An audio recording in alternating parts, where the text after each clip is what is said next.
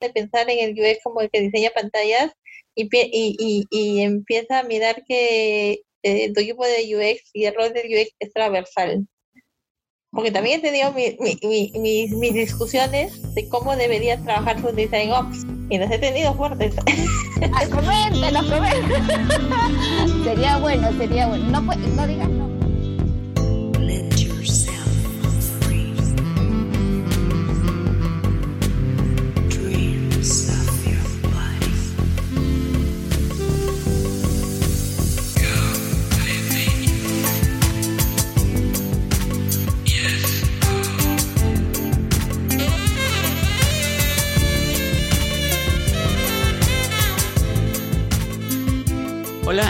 Bienvenidos al episodio número 12 de Desnudando el UX, el podcast más picante del diseño y, ¿por qué no?, más caliente también. Fiore, ¿qué tal? ¿Cómo ha estado tu fin de semana? Feliz, Charlie, de empezar esta segunda temporada, ya el episodio eh, número 12. La verdad que parece un sueño. Estamos contentos y bueno, ahora tenemos una súper invitada. Así es, Fiore. Y justo de un, vamos a conversar de ella, de un tema muy interesante y que muy poco a veces se toca en, los, en los, workshops o en los webinars, ¿no? A veces, eh, qué tan difícil es armar un equipo, ¿no? O sea, no es solamente de, eh, de juntarlos y porque tienen habilidades y ya está, ¿no? Me ha pasado hace poquito que estuve en un emprendimiento que nos juntamos, pero pero de ahí hay cositas que a veces no se piensan o no se organiza efectivamente y el propósito se va perdiendo. Así que por eso, hoy en este episodio vamos a conversar sobre Design OPS. Y para eso nos va a acompañar una súper invitada, muy conocida en el medio por su gran experiencia y gran apasionada de la innovación y el Human Centered Design. Actualmente es Head of User Experience del Banco Pichincha. Además forma parte de la Interaction Design Foundation como Country Manager en Perú. También es parte del IXDA Chapter y de la comunidad Más Mujeres UX en Perú. Con ustedes nos acompaña en este episodio número 12 Sandra Vilches. Hola, ¿qué tal? ¿Cómo están? Bueno, acá bien entusiasmada, eh, de compartir este podcast con ustedes y hablar de Design Ops, ¿no? Sé que va a ser sumamente chévere esta conversación. Oh, muchas gracias, Sandra, de verdad. Eh, te agradecemos que te des un tiempito en nuestro espacio. Y la pregunta de culto que nunca falta en nuestro espacio es, ¿qué prenda te vas a quitar hoy? bueno, yo soy medio friolenta, así que me quitaré la casaca. Check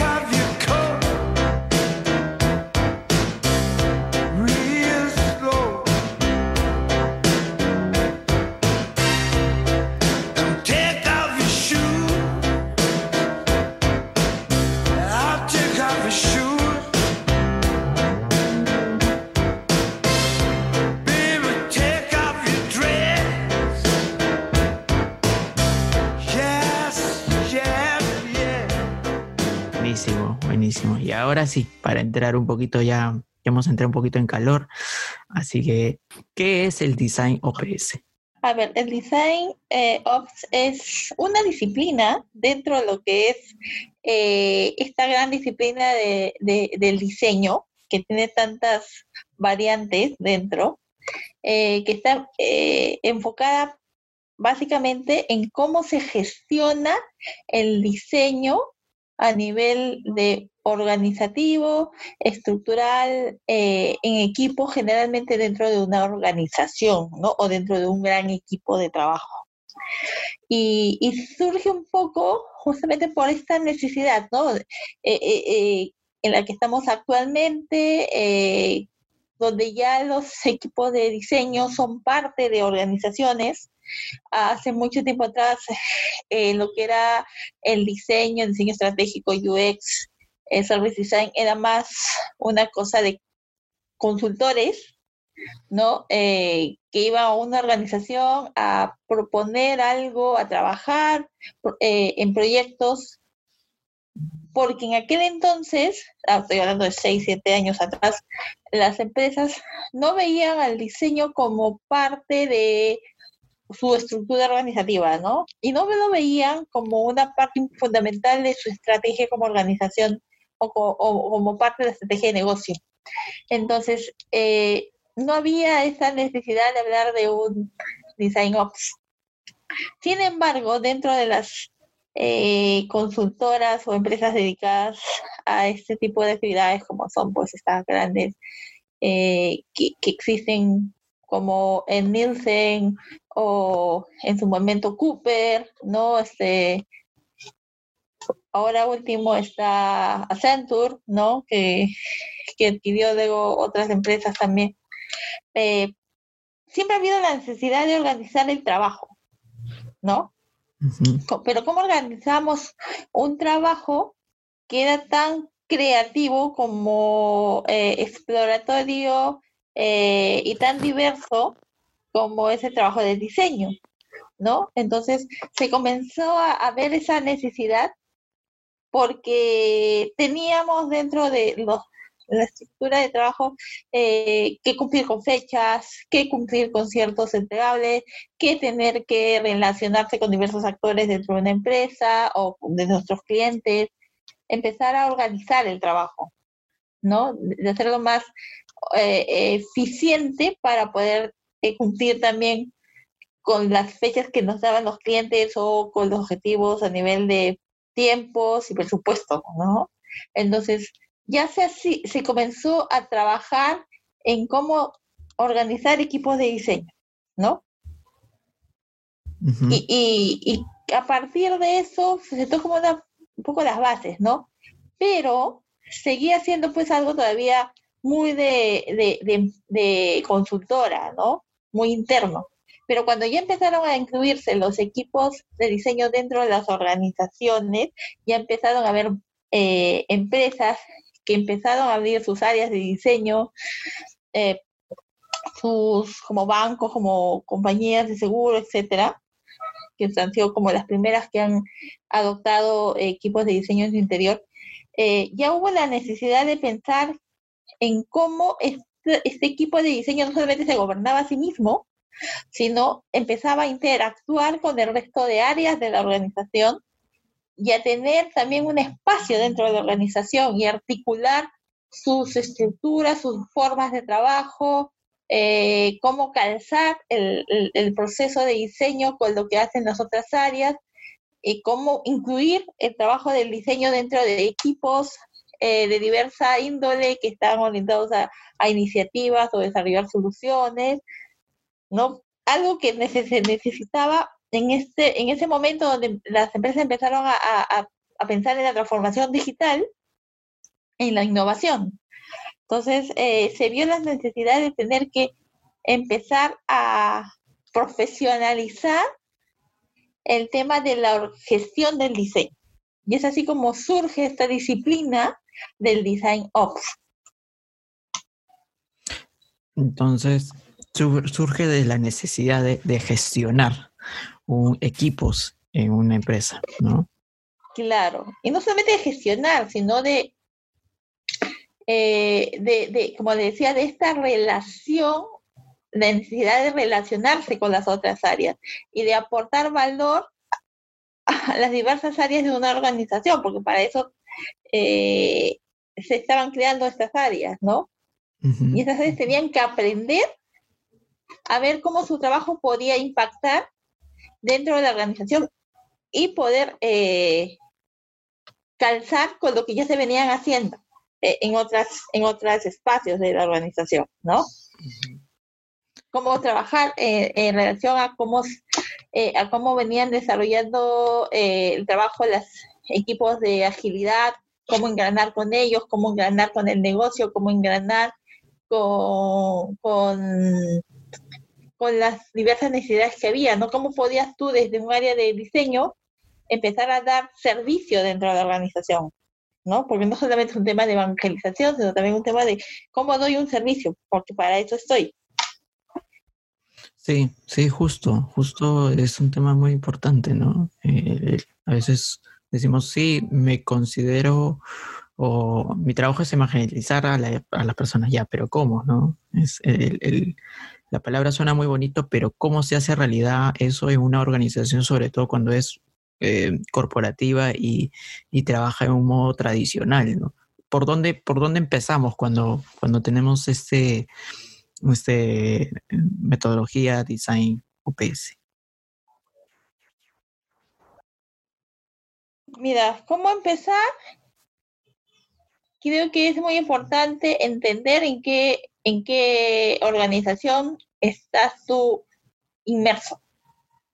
Entender la cultura de la organización, la estructura, las jerarquías, conocer a la empresa en el fondo cómo se organiza y cómo se mueve, para que tú puedas también, eh, y también los problemas, de hecho, eh, para que tú puedas entender qué es lo que tú le puedes ofrecer a la organización desde, desde el área en la que te encuentras, ¿no? que es el área de diseño. ¿Cómo puedes ayudarlos a través del diseño a llegar a sus objetivos como organización, ¿no? A poder solucionar esos problemas a los que enfrentan para poder cumplir esos objetivos que quieren, ¿no? Porque finalmente, vamos a ser sinceros, las empresas tienen un objetivo que pasa netamente, principalmente por un tema comercial, ¿no? Entonces, tiene objetivos de negocio clarísimos que suelen ser mucho de eh, tener mayor eh, participación en el mercado, captar nuevos clientes eh, y también retener a los que ya tienen, ¿no? ¿Y eso cómo lo pueden hacer? Pues lo que se dice ahora último es a través de entregar experiencias, ¿no? Buenas experiencias, ¿no? Experiencias wow, como se dice. Entonces tú tienes que primero conocer en dónde estás, conocer la empresa, para que luego tú puedas ver cómo tú puedes ayudar a la organización a llevarlo hacia esos objetivos. ¿Qué equipo necesitas crear? ¿Qué perfiles necesitas incluir en este equipo? cómo tú puedes ofrecerle eh, servicio, ¿no? Cómo, cómo, tú le puedes brindar eh, el apoyo a través de, del UX a las diversas eh, áreas o de acuerdo a las necesidades que tiene la organización. Piensas en, cómo estructurar tu equipo en base a, a, la realidad de la organización. Piensas en qué herramientas debes implementar o qué, o cuál debería ser tu modelo metodológico de trabajo, ¿no? Y cómo empezar a articularte con todas, eh, de, como decía, áreas o equipos que están trabajando eh, justamente en los proyectos en los que están trabajando, en los que podría estar inmersa la organización, para que tú les puedas aportar eh, ese apoyo y también poder hacer visible el impacto que tiene el diseño eh, como gran impulsor o generador de, consecución de objetivos. ¿Y, cuáles son los, desafíos que, tiene al momento de implementar esta, esta organización de equipos dentro de una empresa, de saber cuál, es el, talento que tiene que traerse exactamente? ¿Cuál es el mayor desafío? Mm, bueno, yo no puedo hablar a título personal, dentro de la experiencia que yo he podido tener. Uno de los mayores desafíos es tratar de, en, primero es más que armar el equipo, aunque también pasa mucho por ahí. A ver, vamos a ir por partes. Para armar el equipo, así es como dijo yo. Eh, para armar un equipo, uno de los principales desafíos que tú tienes está cuando tú volteas hacia el mercado y no en qué tantos perfiles ya hay, vamos a, decir también un poco, que es un poco la realidad, es que en el mercado actual, acá en Perú por lo menos, hay un poco de distorsión del perfil. ¿no? De, del perfil UX. Eh, entonces es muy, es un poco em, complicado poder encontrar aquel, aquel, aquel profesional que tú necesitas. Y es que además también dentro de la organización también te das cuenta que a veces necesitas tener un, ah, no solo, no un especialista en una cosa determinada, porque ahorita las organizaciones están todavía en un proceso inicial en lo que es eh, la innovación y la transformación digital, ¿no? Hay, hay muchas cosas por hacer. Y cuando hay muchas cosas por hacer, necesitas hacer de todo. Entonces, encontrar perfiles que puedan ser capaces de moverse de, un, de una visión macro a una micro o que puedan de repente eh, poder ser capaces de poder trabajar en diversos frentes eh, es un poco complicado porque también hay muchos y es la verdad mucha gente ahorita en el mercado que tiene el título de UX pero no necesariamente la experiencia que, que, que, que esperan. Gracias a Dios creo que en estos, este último año, entre el año pasado y este último año, siento que hay mucha más eh, gente que ya ha pasado por trabajar en una empresa, en una organización, entonces se entiende un poco más lo que se puede y no se puede hacer. Mm. Ya, eso es por el lado del talento. Por el lado de, de, la empresa es empezar a, a que entienda cuál es el verdadero rol de un UX, porque mucha, hay mucha distorsión todavía eh, de que el UX es aquel que te pinta las pantallas o se encarga de la parte visual del producto o del servicio, ¿no? Y no que es un perfil que tiene mucho de estrategia. De las principales eh, desafíos en ese punto es justamente poder cambiar esa visión, ¿no? Y no es culpa de la gente que está dentro de la empresa, sino es que es, pasa mucho porque no conocen, ¿no? O sea, hay muchas empresas que recién están empezando en esto, entonces lógicamente no saben de qué se trata eh, el trabajo de un UX o no saben cuánto valor le puede aportar un UX dentro de un equipo, dentro de, un, de, de, la organización, ¿no? Por, por ello es, siento que son los principales desafíos que alguien que está armando un equipo de diseño en una organización tiene que pasar empezar a, abrir ese espacio, ¿no? Justo lo, lo, que tú mencionas es muy, muy interesante, ¿no? En el sentido de, me llamó la atención de que, eh, o sea, por un lado sabía que las empresas sí distorsionaban un poco el rol del UX y lo he pasado también, tengo un poco de, haré mi catarsis aquí en estos minutos, pero este, sí, hay bastante distorsión porque eh, no voy a mencionar la empresa, pero eh, entré a trabajar y, y claro, creía que como tenía el background eh, de diseñador gráfico y había sido también UI, entonces decía, ah, ya, UX, es me vas a pintar, me vas a hacer pantallas. Quiero pantallas y nada más pantallas. Pero eh, no lo culpaba porque también sentía de que la persona era la primera vez que iba a interactuar realmente con UX, ¿no? Entonces, ahí como que lo puedes ir enseñando y poco a poco y todo, enseñando tu valor y realmente lo que tú has lo interesante eh, eh, de este lado ahora es que me llamó la atención que tú mencionas que también hay distorsión en la parte desde el, talento. ¿Cómo, a, qué se debe esa distorsión o a qué crees que se debería esa distorsión? Ah, yo creo que pasa también por el hecho de que eh, son muy pocos los espacios donde se forma actualmente a un, a un profesional de, diseño, específicamente a, temas, eh, al diseño UX, ¿no? Todavía carecemos un poco de, de, espacios donde se, se enseñe eh, de manera profunda y clara qué hace un UX, ¿no? y por eso pienso que existe esta distorsión, ¿no? Mm, mm, hay gente que, que, justamente al no tener, no, no ha tenido pues la oportunidad de, estudiar algún curso de UX o sino que sea un poco autodidacta, ¿no?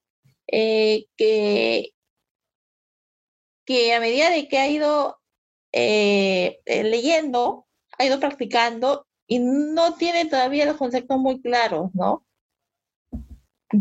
Creo que ahora ya hay una mayor oferta a nivel de formación, entonces es mucho, creo que es una buena oportunidad para que haya gente que ya entienda un poco más qué es exactamente el trabajo UX. Y también porque también es un, tema de que pasa también por el hecho de que es un tema en, en, en este caso en nuestro país que tiene que tres, cuatro años en realidad de, de, de, ser conocido por las empresas. Antes de eso no se conocía. Y aún así todavía hay espacio, eh, no se entiende del todo, ¿no? Claro. creo que va un poco por ahí. Sí, eh, eh, yo también he sentido eso, ¿no? Que, que a lo largo de, este tiempo este, han ido aprendiendo un poco, viendo videos y, leyendo por ahí, pero falta un poco más de la práctica, ¿no? Porque tú puedes aprender un montón de teoría, pero sin práctica, este, sin practicarlo, entonces este, no vas a saber, porque una, la teoría dice cosas muy bonitas, pero en la práctica vas a ver cómo va a funcionar, ¿no? Sí, y justo quería un poquito complementar lo que decías, este Charlie, y sin interrumpir a Sandra, este, que, claro, parte mucho también de poner en práctica, pero creo que si muchos que nos escuchan y están empezando en UX o de repente tienen experiencia, este, mirar a su alrededor qué cosas pueden solucionar, ¿no? Y siempre preguntar, porque a mí, por ejemplo, este, a título personal, me sucede que a veces tengo ciertas dudas, eh, voy siempre en confianza al internet y descubro y veo que hay cosas súper interesantes y artículos muy buenos. Entonces yo creo que apoyarnos en, gente que sabe, ¿no? Este, escribirles o también tomarnos el tiempito de repente, como dice también Sandra, ¿no? De manera autodidacta, estar buscando información, ver de dónde puedo yo, este, de forma confiable adquirir más experiencia, ¿no? Eh, ahora se han abierto tantas escuelas, tantos lugares donde uno puede ir aprendiendo, entonces creo que si no hay la oportunidad que te dé una empresa, tú también aperturar un poco tu mente y ver, ¿no? De repente, cómo puedo aplicar aquello que yo estoy aprendiendo en algo de repente tan chiquito, pero que eso me va a ayudar enormemente a yo afianzar mi conocimiento y seguir aprendiendo. Claro. Además también hay otro punto, ¿no? O sea, por un lado el sistema de la formación, pero por otro lado creo que también fue, es un poco la culpa del boom que, que, se, que se generó eh, en estos últimos años sobre el, eh, el mercado UX, ¿no? Y las necesidades de las empresas en, eh, en relación a estos perfiles, es que hubo un momento en que hubo tanta demanda y tan pocos profesionales que muchos vieron como la oportunidad porque el hecho de ser de ser un perfil tan demandado también empezó a, a generar también que, que, que, se ofrecieran pues bueno algunas remuneraciones bastante altas, ¿no? Entonces la gente veía que era un perfil que no estaba mal pagado y, y, de hecho hubo cierto oportunismo, vamos a decirlo así, ¿no? Eh, no todos, por supuesto, ¿no? Pero ah, y ahí es cuando este oportunismo creo, ha generado que, que, exista esta distorsión también de cara a, las empresas, ¿no? De repente traías un UX, un UI, perdón, eh, o alguien, un diseñador que de repente empezara a hacer wireframe, entonces eh, decía que era UX, la empresa veía que eso es lo que hacía y decía, ok, eso es hacer UX, ¿no? Sí, eso eh, es, también un poco la responsabilidad de cada, de cada persona, ¿no? En el sentido de que eh, entrar a un trabajo eh, con el puesto de UX y tú veas que esas cosas, o de repente te asignan roles que no, que no son como diseñar ya interfaces o ver este cosas más, la parte más visual. Entonces ahí creo que también es el tema de que al no, como sucede en muchos casos, ¿no? A veces el, el, es el primer UX de la empresa. Entonces, no tiene la mayoría de veces creo que pasa así. No tiene un referente. Entonces, él cree que lo que está haciendo es UX, ¿no? Entonces, y la empresa. ¿Quién me cuida? Exacto. Entonces, la empresa dice, bueno, eso debe ser UX. Entonces, ahí también hay un problema, ¿no? Porque eh, no tiene un referente, ¿no? Dentro de la misma organización. Sí, también pasa por eso, ¿no? O sea, no es que él quiera hacerlo, sino que se visto obligado, ¿no? Entonces, de lo que ha podido leer por ahí, dijo, ok, esto es un UX, y bueno, la empresa así lo vio, pues no fue allá, pues como dices tú, esto es un UX. Exacto. Claro, y cuando llega a perfiles de UX que realmente tienen experiencia trabajando o tiempo como UX y saben cuál es, eh, eh, tienen mucho más visión, mejor dicho, de qué es lo que hace un UX, cuesta luego romper ese, ese, ese esquema mental dentro de, de, la organización, ¿no? Que es, eh, y, y es, creo que ahí es otro desafío también que tienen muchas muchas personas que, que, que entran al, armar o a liderar un equipo de diseño dentro de, una empresa, ¿no? Cómo le rompen esa visión este, distorsionada eh, y, y, tomas, tomas esfuerzo, ¿no? Tomas esfuerzo evangelizar en ese sentido. Sí, sí y, y, como dices tú también, Sandra, creo que, y como dice Charlie, parte también responsabilidad de, de, ambos, no sé, de quien está aprendiendo y de la empresa que te contrata, de quien está aprendiendo, porque por un lado, como dices tú, Charlie, este, de enseñarle a la persona que es UX y que es UI, ¿no? Y por otro lado de la empresa, para que sepa este, a quién está contratando, ¿no? cuál es el perfil o qué es lo que realmente necesitan, porque a veces ni ellos mismos saben lo que realmente necesitan, entonces salen estos perfiles y a veces también eh, no se realiza el trabajo como se quisiera realizar, ¿no? Uno como ingresa como UX, pero terminas haciendo este, hasta contenido, entonces a veces eso no te da a ti esa apertura para poder de repente un poco especializarte o aprender más.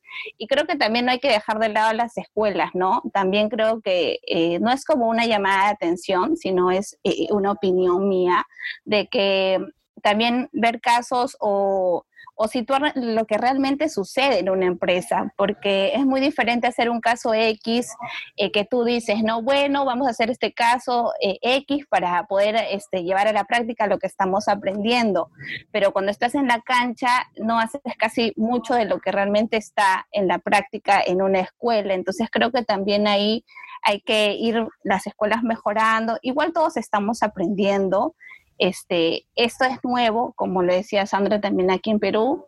Entonces creo que de todo, de todo esto que vamos aprendiendo, vamos a ir, creo, responsablemente dejando que quienes nos siguen o quienes están interesados puedan también ver que eh, el valor que ellos tienen como profesionales.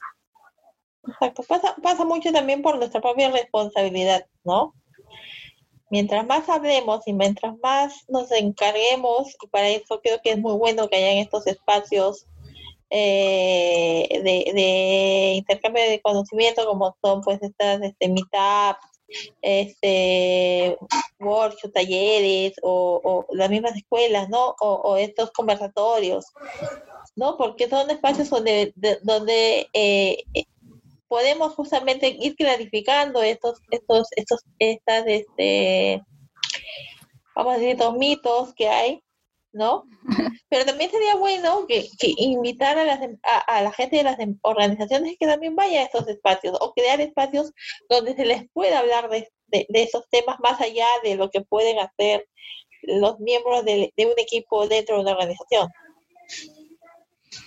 Sí, eh, eso es importante, ¿no? Es abrir un poco más los espacios, no solamente para, para diseñadores, ¿no? También para no diseñadores y, empresas, ¿no?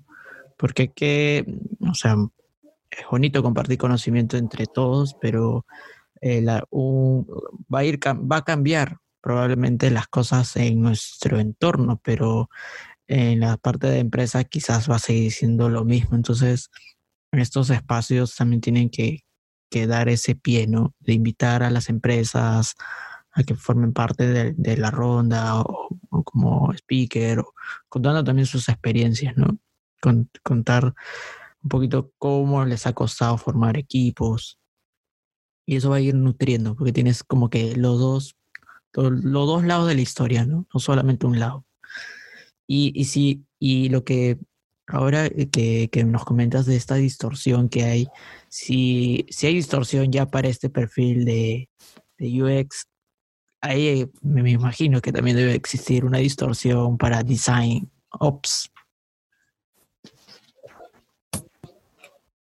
Ah, bueno, por ahora no. Yo creo que todavía como es un tema un poco eh, nuevo, todavía no, o sea, bueno, por lo menos acá no, no, no veo que hay una distorsión tanto.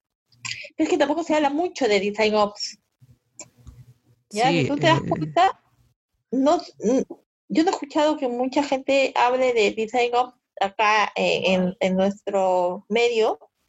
Eh, afuera sí se habla mucho más este, de ese tema, porque ya existe hace mucho tiempo ya este perfil Design Ops, ¿no? Esta, esta disciplina del Design Ops.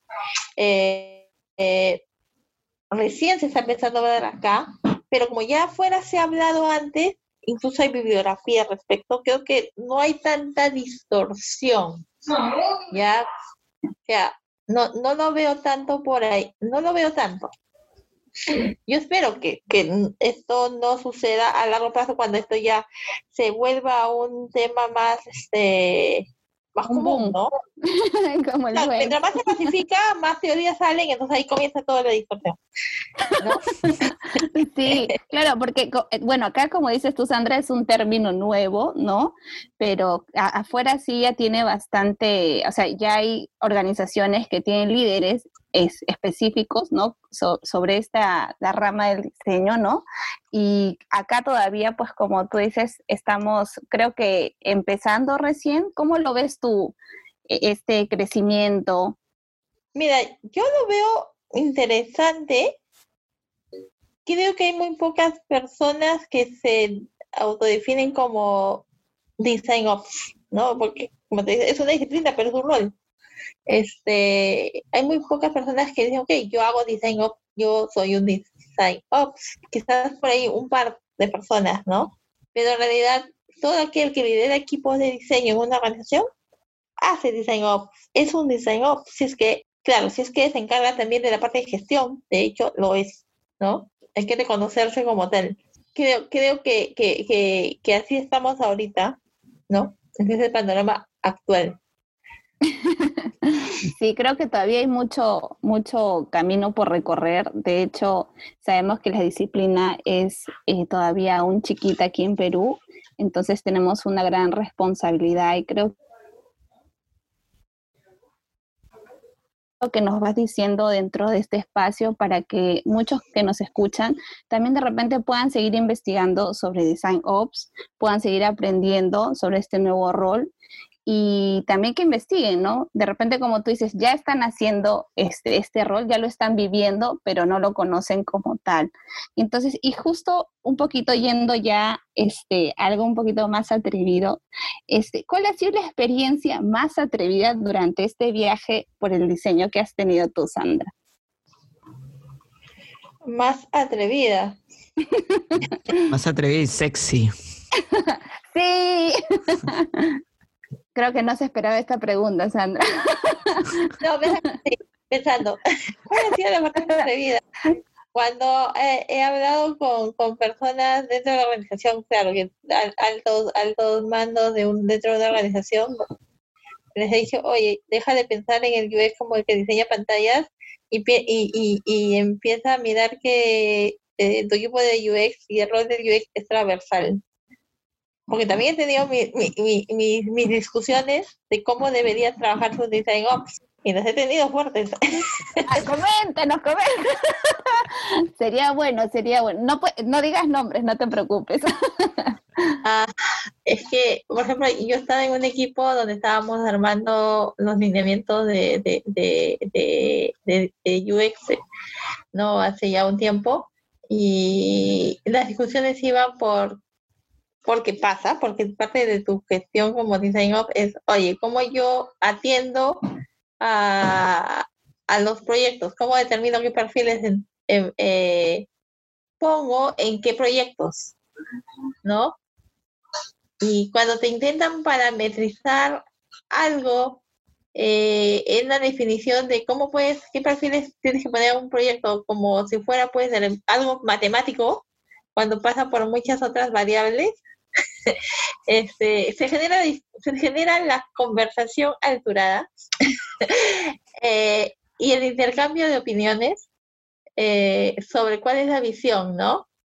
Ah, claro, y en ese momento, eh, cuando le dije a la persona con la cual estaba hablando, que era parte del equipo que estaba haciendo esto, bueno, eh, hay que ver claro cuál va a ser nuestro modelo de servicio según el según pues, los principios de Design Ops. Cuando voltea y me dice Design Ops, dije, Dios, eh, no has escuchado Design Ops, es lo que estamos haciendo.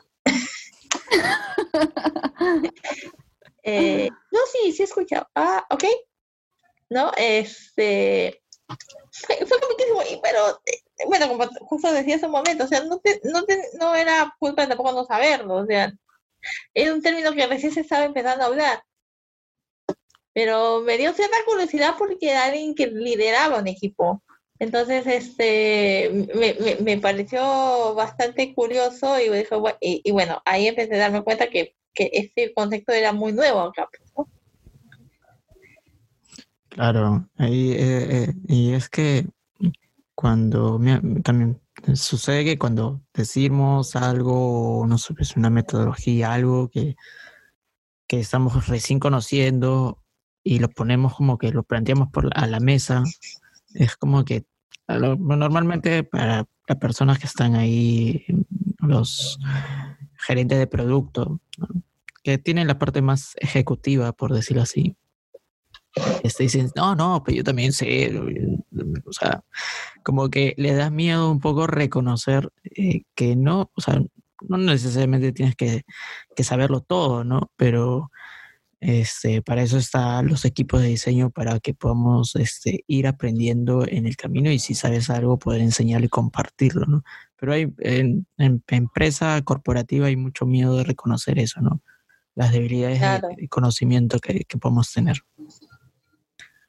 Claro, sí, y, y, y también otra cosa que me ha pasado es que tú cuando estás viendo esto de Design Ops, y tratas de identificar cómo armar un equipo, que, cómo, cómo debería estar estructurado, qué perfiles debería tener, chocas un poco, me, ha pasado con la visión que tiene, eh, que me disculpen mis amigos agilistas, los quiero mucho, pero chocas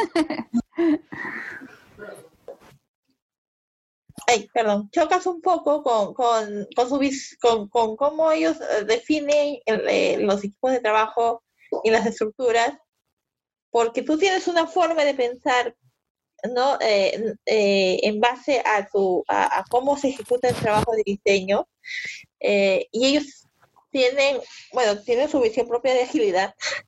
Y ahí sí he tenido, este, no, no discusiones, ¿no? Pero sí eh, puntos de vista distintos, ¿no? O sea, y, incluso yo decía, pero es que la estructura organizativa de gobernanza no debería ser esta, sino esta, ¿no? Eh, eh, a nivel de diseño, ¿no? Del rol de los diseñadores dentro de los equipos, debería estar, debería ser otra estructura.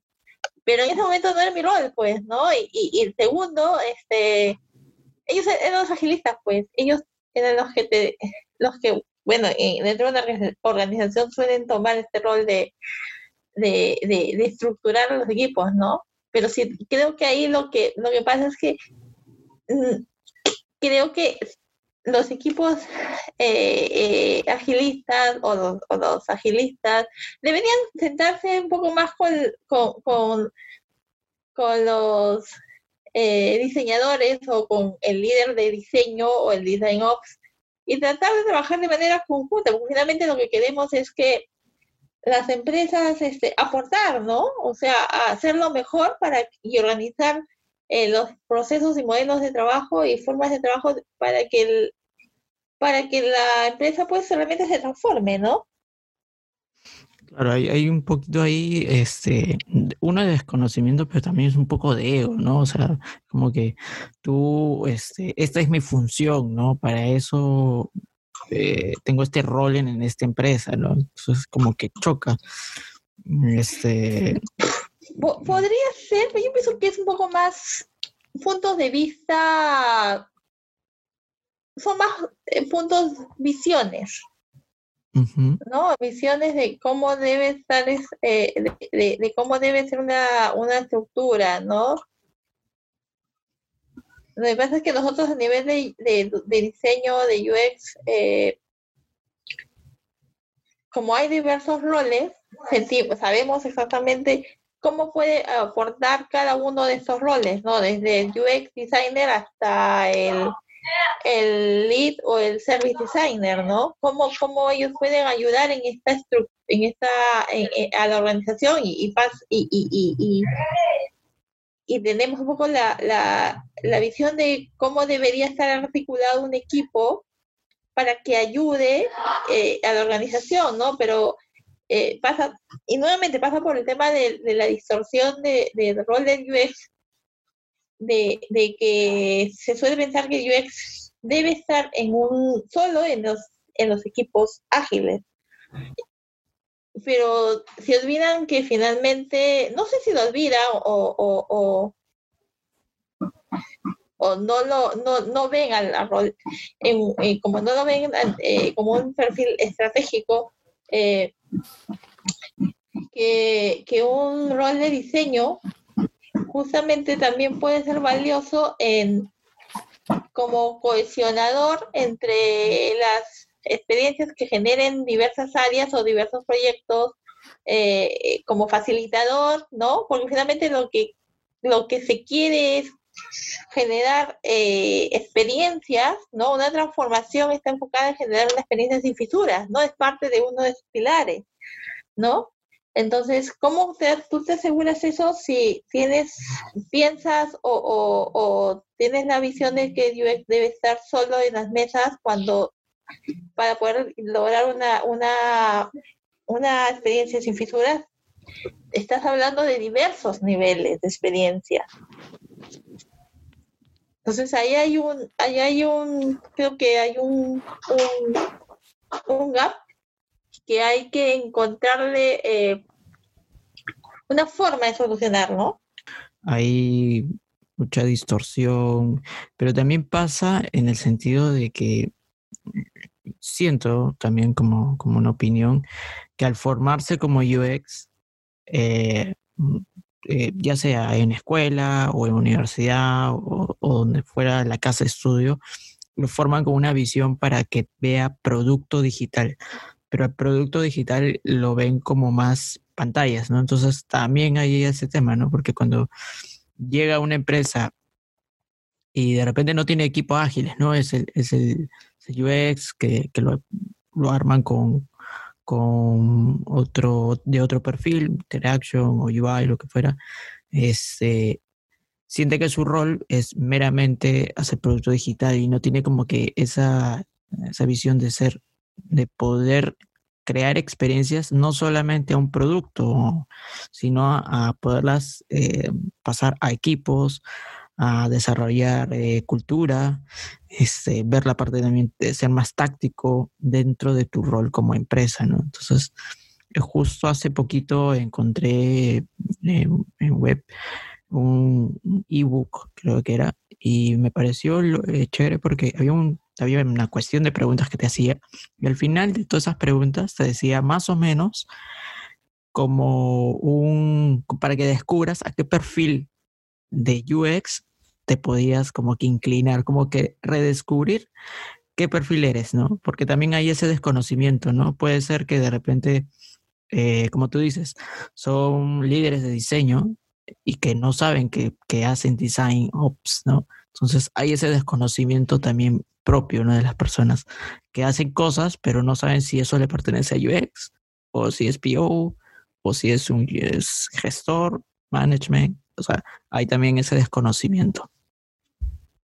Sí, sí, es algo que, que, que en realidad muchos de los líderes que están en de diseño eh, en, en realidad no solamente acá, sino fuera, han tenido que aprender sobre la marcha, o sea, estando allí. Nadie te enseñaba, ya estabas ahí, tenías que, ver cómo ibas a armar un equipo de, diseño y cómo tenías que gestionarlo, ¿no?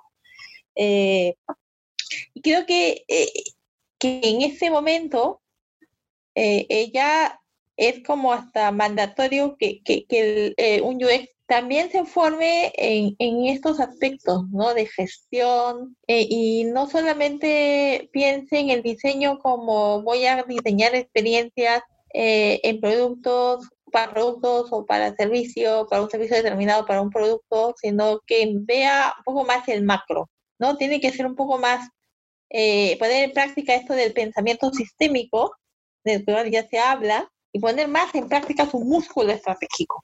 Porque la estrategia no solamente es de qué va a dar la estrategia de experiencia que voy a, que voy a definir, sino también de cómo esto suma a la experiencia general que quiero ofrecer una organización, a la experiencia de tu end, ¿no? A la experiencia del cliente.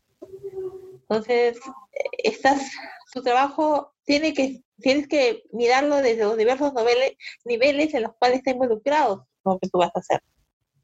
Entonces yo creo que, que, eso es justamente lo que Design Ops está tratando de hacer, ¿no? De, eh, eh, es enseñarte a o, ayudarte a meter esa, esa, esa, parte de gestión que tú como creativo, vamos a decir así, como diseñador, no necesariamente lo tienes, ¿no? Por formación no necesariamente lo tienes. Claro, es como, es como ejercitar, te vas a ejercitar los músculos, ¿no? Vas a, poner un poco más robusto. Y, es importante lo que tú dices, ¿no? Y justo he pasado por esa experiencia de gestionar un equipo de diseño, ¿no? Donde tenía varios perfiles de UX y créeme que sí, es, o sea, no solamente, eh, no, es la persona que, bueno, dicta como que el roadmap, pero también la parte de gestión es muy importante y es... Eh, densa también, ¿no? Entonces, eh, también tiene que como que, bueno, lo vas a hacer sobre la marcha, pero también tienes que tener un poquito que te guste, ¿no? Sí, sí, pero tú vas descubriendo eso a medida de que también vas eh, creciendo como, como, como profesional, o sea, y también de, de acuerdo a los retos cada vez más grandes que vas asumiendo, ¿no? Por ejemplo, en mi caso, o sea, yo siempre yo entré en este mundo del diseño porque yo quería eh, generar, eh, crear cosas, ¿no? Crear cosas desde cero, ¿no? Definirlas desde cero, ¿no? Este, y así es que llegué al mundo de UX, ¿no? Eh, y poco a poco pasé de diseñar de productos, la experiencia de productos, a, pensar ya en algo más de customer journey, más de experiencias en tu end, ¿no? Empecé y, así fui liderando, ya empecé a liderar equipos, ¿no? Y, y, el reto que tengo ahora es, para mí es muy bonito, eh, en realidad descubrir el camino que, que, no, me, no me incomodaba, sino al contrario, este, me parecía interesante. Hasta cierto punto me gusta, ¿no? O sea, me gusta lo que hago, porque de, alguna, de alguna manera tenemos que, o sea, yo lo veo como, eh, como también como un diseño de una experiencia, ¿no? Como la, la definición de la experiencia, es la, la, estás diseñando la experiencia del servicio que vas a ofrecer dentro de una empresa. Estás diseñando, o sea, sigues siendo, sigues, sigues cumpliendo tu rol de diseñador, solamente que tienes un enfoque distinto. Sí, eso es valioso, ¿no? En el sentido de eh, no atarlo a la parte gráfica, no atarlo a la parte visual. Eh, diseñamos de muchas formas, ¿no? Con lenguajes diferentes. Así es. Así es. Como dice, como decía, en, no, no recuerdo exactamente dónde, pero siempre he escuchado la palabra todo es diseño, todo es diseño, todo se puede diseñar. Entonces, si partimos de eso, esto también es un trabajo de diseño es también un trabajo de entender, de empatizar, conceptualizar, idear y prototipar. O sea, si lo ves así, es, así como funciona. Pero tienes, como decía, tienes que ver ya otras, otros puntos, no otros, eh, tienes que considerar otras variables. Pero haces prácticamente lo mismo. Buenísimo, buenísimo, Sandra. Bueno, ha sido una charla muy interesante y muy atrevida y de poder desnudar un poco más este tema que, bueno, como tú bien dices, ¿no? Todavía es, es, muy nuevo aquí en, en, Latinoamérica, bueno, aquí sobre todo en Perú y en los demás países también. Y qué bueno de traerlo a, la, sobre la mesa para un poco cuestionarnos eh, el sentido de de repente preguntarnos, ¿no? A sí mismo nosotros, de repente yo que gestiono un equipo o, estoy pues, a punto de gestionar, de repente también indagar sobre esta nueva disciplina, eh, nueva para aquí, ¿no? Porque para afuera ya es un poco antigüita, pero sí eh, poder indagar y saber conocer realmente y de repente cómo lo puedo empalmar con mi, gestión o con mi labor ahorita que estoy en trabajo o, o también parte independiente, ¿no? Entonces, eso créeme que va a ser de mucha ayuda para toda nuestra audiencia que nos, que nos escucha bueno, que nos escucha acá 15 días, pero ahora vamos a pasar a, eso es otra primicia, vamos a pasar todos los domingos eh, a, las 8 de la noche, vamos a, estar votando los episodios, así que es interesante que esta, esta disciplina se toque en este, espacio, ¿no? Y algo muy interesante que, que, he aprendido, eh, que me llevo de, de esto es el tema de, poder descubrir, ¿no? No cerrarse a, nuevas metodologías, disciplinas e, y ir preguntándose de qué manera podemos encajar, ¿no? No necesariamente eh, todo lo que viene de afuera se va a acoplar a nosotros, ¿no? Va a depender también, como dice Sandra, explica aquí poco de tu crecimiento profesional y tus experiencias. Así que estamos muy agradecidos de, poder haber contado contigo, Sandra. Y coméntanos dónde las personas se pueden contactar contigo o dónde vas a estar, cómo, cómo, dónde va a estar Sandra a partir de ahora. A ver, por ahora eh, no, no ando en muchos lados. Eh, posiblemente eh, vuelva a dictar en repensar. estamos como se están armando algunos cursos nuevos posiblemente eh, algo estaremos hablando sobre Design Ops. Eh, pronto, espero lanzar la nueva, un nuevo meetup virtual, será con el Interaction Design Foundation. Se viene ya eh, un próximo meetup con ESDA, el capítulo Perú. ¿Dónde me pueden encontrar si quieren de repente conocer un, poco más de esto, hablar de este tema y otros más? Eh, yo tengo eh, mi Twitter, es azúcar02sb. Eh, azúcar con K y con S. Ah, sí, porque después buscan azúcar. No, no soy azúcar. Soy les creo mejor, Sandrita, para que a ver, lo puedan copiar bien.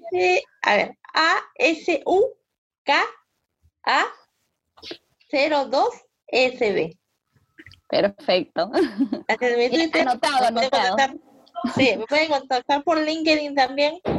Eh, sí, por ahí esos son los canales donde realmente estoy. Y bueno, en Facebook también, ¿no? Pero ya, ya hablo de otras cosas. ok, muchas gracias Sandra este, por estar nuevamente con nosotros. Gracias por darte un tiempito de hablarnos de este tema tan importante que es Design Ops. Y también quiero hacer un llamado a la gente que nos escucha, ¿no? A que investiguen, ¿no? Y aprendan un poco más de este framework, ¿no? Que nosotros como UX debemos de, tener en cuenta al momento de organizar el trabajo y los equipos de trabajo, ¿no? Entonces, está, está aquí Sandra, la pueden contactar eh, para hacer un poquito más del tema, para tener una conversación con ella, que es una capaza en Design Ops, ya lo han escuchado ustedes. Así que nuevamente, Sandra, muchas gracias. Gracias, Charlie, a todos los que nos escuchan eh, nuevamente, los esperamos en nuestras redes sociales también. No se olviden de seguirnos eh, en Instagram y en LinkedIn.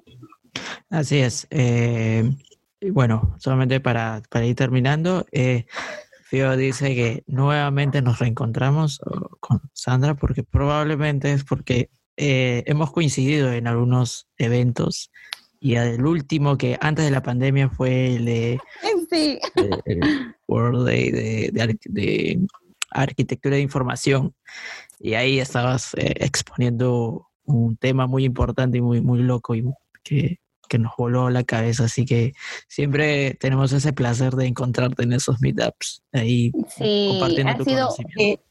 Ha sido un gustazo escucharte. Ese día fue este, muy bonito para nosotros porque era nuestro primer evento como podcast, eh, donde estábamos un poquito cubriendo qué estaba sucediendo.